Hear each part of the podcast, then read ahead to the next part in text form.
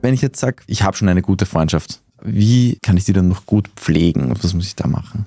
Ja, das Wort pflegen geht schon in die richtige Richtung. Also wir sollten auch wirklich etwas dafür tun, wenn wir enge Freundschaften haben wollen. Wie eine Pflanze pflegen, die gegossen werden muss, weil sie halt sonst langsam und still verdorrt. Vielleicht kennen das manche ja auch von ihren Freundschaften, die so ein bisschen ausfaden.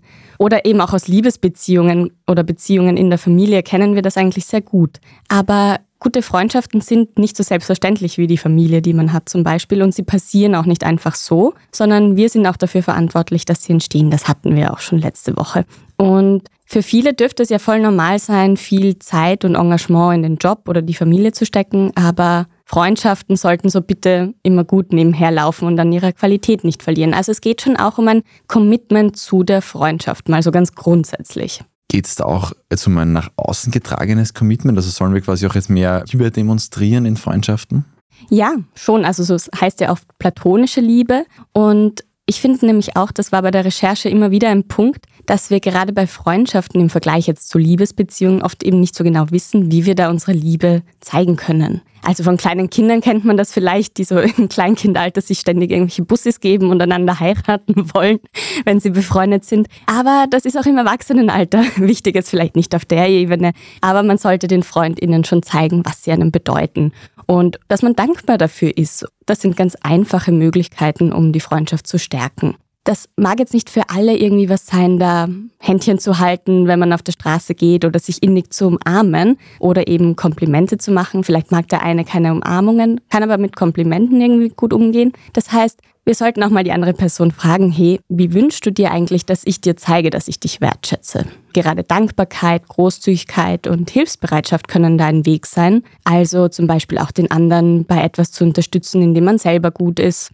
Hilfe anzubieten oder auch mal auf das Kind aufzupassen, damit der Freund mal wieder mit seiner Partnerin oder seinem Partner etwas machen kann. Auch mit dem Hund zu spazieren, wenn der Freund oder die Freundin krank ist. Oder auch, was ich gelesen habe, zum Beispiel, wenn jemand eine Gehaltserhöhung bekommen hat, dann kann sie das mit ihren Freundinnen feiern und sie auf ein gutes Abendessen einladen. Also all das sind so Möglichkeiten, um Liebe auch in einer Freundschaft zu zeigen.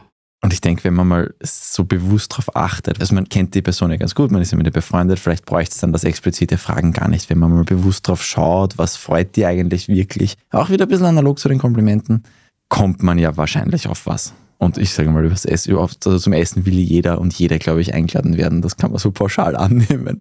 Wenn du jetzt nicht den Veganer ins Steakhouse einladest, dann kommt das, glaube ich, ganz gut an. Hast du sonst noch so ganz konkrete Tipps zur Freundschaftspflege?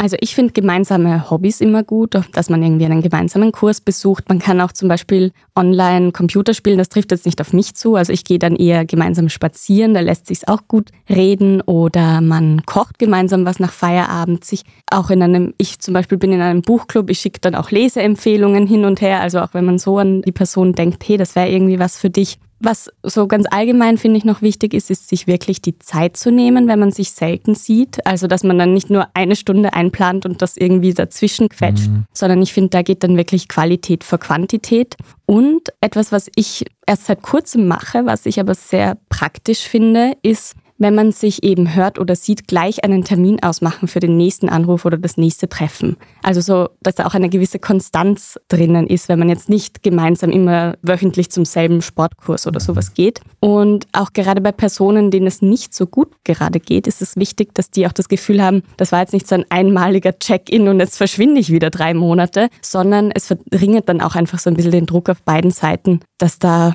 die Konstanz drin bleibt.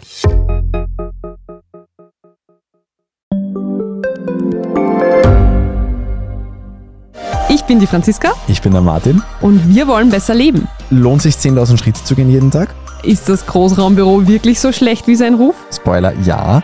Bringt's was, Intervall zu fassen? Wir fragen die, die es wirklich wissen und probieren es auch gleich selber aus. Bei Besser Leben, jeden Donnerstag eine neue Folge.